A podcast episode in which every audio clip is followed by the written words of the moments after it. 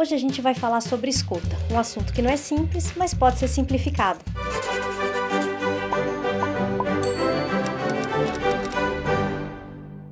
É engraçado a gente falar que escuta não é simples, né? Porque afinal de contas a gente está o tempo todo escutando, a gente está o tempo todo com a audição ligada, né? Quando a gente se comunica, a gente tem uma possibilidade, por exemplo, com o olhar de fechar os olhos, desviar, etc. A gente pode também é, não falar, né? Se abster, fechar a boca, mas é muito raro que a gente deixe de escutar, ele está funcionando o tempo todo. E é isso mesmo que faz com que a escuta seja uma coisa complexa, porque uma coisa é ouvir, outra coisa é escutar. O que significa numa relação realmente escutar o outro? Muito fácil e já deve ter acontecido com você. O clássico pode falar que eu tô te ouvindo, mas ouvir uma coisa e escutar é outra. Que outra coisa que é essa? É algo que exige um investimento nosso, é, exige uma certa dose de trabalho. Que tipo de trabalho? Primeiramente, um trabalho sobre a gente mesmo, um trabalho sobre o nosso mundo interno. Notícia aqui é essa: se eu não consigo me escutar bem, se eu não sei o que está acontecendo e quais são os ruídos do meu mundo interno, muito difícil que eu consiga escutar o outro. Quando a gente faz os nossos workshops, a gente costuma muito fazer jogos. A gente costuma dar atividades que as pessoas vão brincando a aprender. E aí a gente pede para as pessoas a ouvirem e escutarem as vozes que vão falando dentro delas enquanto elas estão nessa atividade. E por que, que a gente faz isso? Para perceber primeiro a quantidade de vozes que estão falando e depois para perceber a qualidade, o que é que elas estão falando. Porque vem muito o quê? Julgamento, muito medo de errar, é uma brincadeira, tudo diversão e eu tenho medo de errar, preconceitos, ansiedade, angústia, o tempo todo ali. Então você vai aprendendo a escutar o que está acontecendo aí dentro. E por que é importante ouvir essa voz? Em primeiro lugar, porque se eu estou ocupada com todas essas vozes, eu não tenho espaço para o outro. Se eu estou com as minhas histórias, com as minhas ideias, com os meus sentimentos e minhas vontades, eu não tenho espaço para realmente receber o que, que o outro vai me falar. E em segundo lugar, porque você tem mais chances de ouvir o que o outro está dizendo, não a partir da sua própria visão de mundo. Então você não está ouvindo essa pessoa a partir daquilo que você conhece, daquilo que você quer, daquilo que você gosta. E você tem espaço para receber o que a outra pessoa está falando, mesmo que você não goste,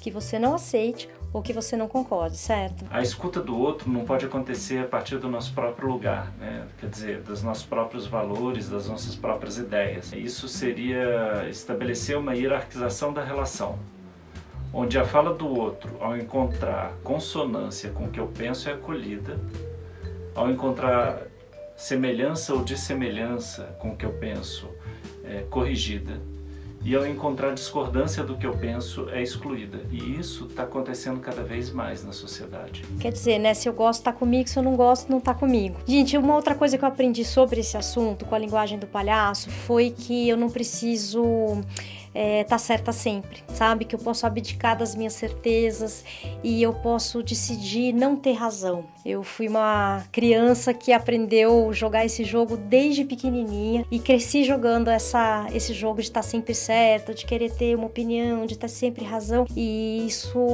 é complicado, não traz muita paz. Eu fui descobrir brincando também de palhaça, porque o palhaço ele tá sempre junto com o outro. O que o outro fala, o que o outro é, o que ele faz, não é uma ameaça. Eles vão junto na cena, eles constroem junto, eles chegam juntos no lugar do riso, né? Então você não tem ali uma competição acontecendo e o que acontece é bem-vindo, qualquer coisa que acontecer. Então essa ausência de ameaça traz muito encontro. Agora imaginem que beleza esse mundo, né?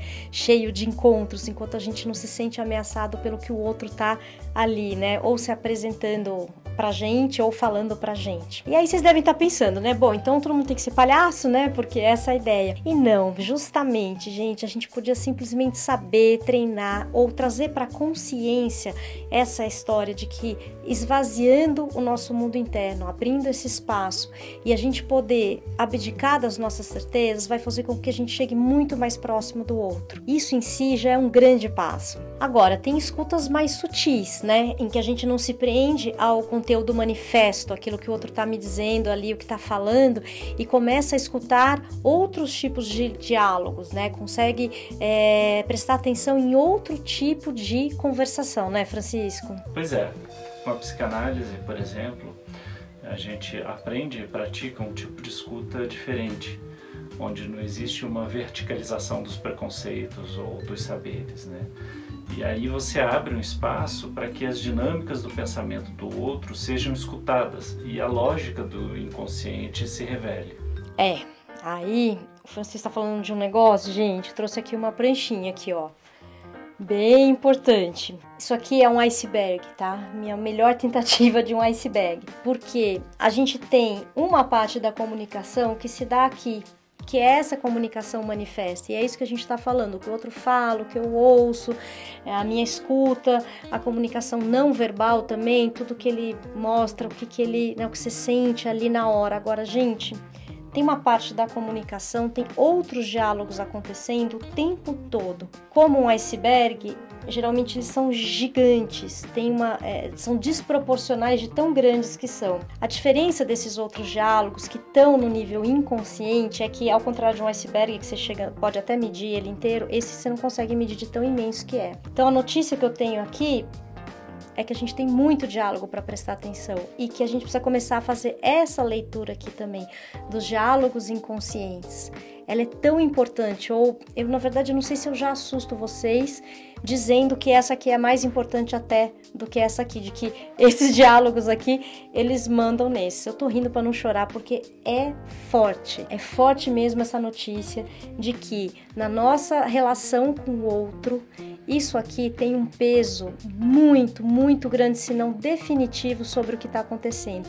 E a gente precisa aprender a fazer essa leitura. E aí a boa notícia é que a gente tem como conhecer essa parte inconsciente, a gente tem como explorar e a gente tem como compartilhar. Exatamente, é por isso que a gente está fazendo esses vídeos e vamos falar mais disso. Eu queria terminar o vídeo, gente, porque esse é só o primeiro da escuta. Lembra que o assunto é grande? Eu queria terminar falando de uma coisa muito importante, né? É ideal que esse estado aí de esvaziamento interno seja seja uma via de mão dupla, né? Você se preparou tanto para receber o outro e o outro de repente não se prepara para te receber, mas nem sempre a gente tem esse lugar ideal. Eu queria deixar uma inspiração de imagem sobre a importância desse esvaziar, que é a seguinte: uma vez eu li uma história num livro muito legal é, sobre hum, você chegar para conversar com outro, imagina essa metáfora. Você chega com três bolinhas de tênis em cada mão, tá? Na minha mão nem cabem três, eu tô aqui olhando bem.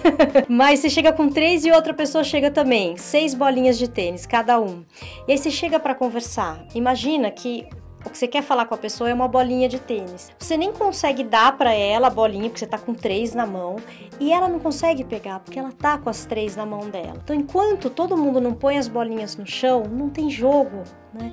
E a gente vai fazendo isso no nosso dia a dia. Então, convite, inspiração, deixa as bolinhas no chão para poder ver que bolinha vem aí para você. E muito obrigada por estar com a gente nesse vídeo de Relações Simplificadas, que é o programa que traz a linguagem do palhaço e a psicanálise em busca de relações de melhor qualidade. Até o próximo e muito obrigada.